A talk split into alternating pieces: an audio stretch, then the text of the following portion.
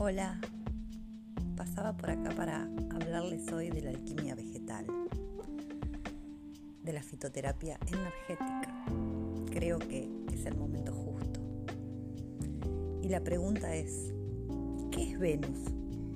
Si no la artemisa que crece en nuestro jardín. ¿Qué es el hierro? Si no Martes mismo.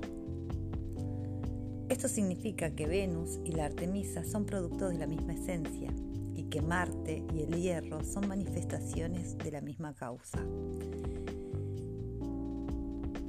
¿Qué más es el cuerpo humano que una constelación de los mismos poderes que han formado las estrellas en el cielo? Somos alquimistas. Antiguamente, la fitoterapia, como las demás tradiciones médicas, tenía una gran aliada, la astrología, utilizada como herramienta fundamental para aplicar la integración del hombre con el cosmos. Desde los tiempos de Hipócrates hasta hace unos siglos, las plantas y enfermedades eran catalogadas energéticamente en base al símbolo de la astrología y la comprensión y los diagnósticos basados en el conocimiento astrológico era considerada una parte esencial en el estudio, en el estudio de la medicina.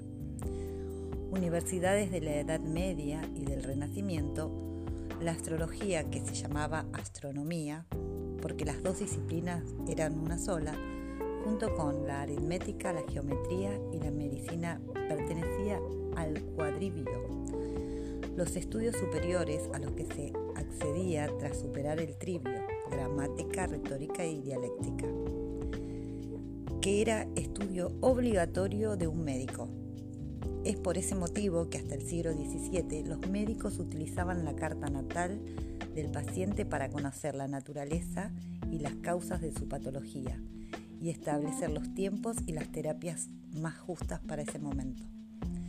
Marcillo Finizo En su preciosa obra El libro de la vida, afirmaba que el verdadero médico debería ser a la vez maestro espiritual y astrólogo. Todo acontecimiento tiene que desarrollarse en el momento justo. Ningún cirujano se atrevía en aquellos tiempos a operar a un paciente estando la luna en escorpio o teniendo Marte un aspecto conflictivo con algún planeta maléfico. Saturno, por ejemplo, sin tener que adentrarnos en la complejidad del estudio astrológico, veremos en otros audios algunas sencillas aplicaciones de la astrología al arte de preparar medicamentos o medicina natural hoy.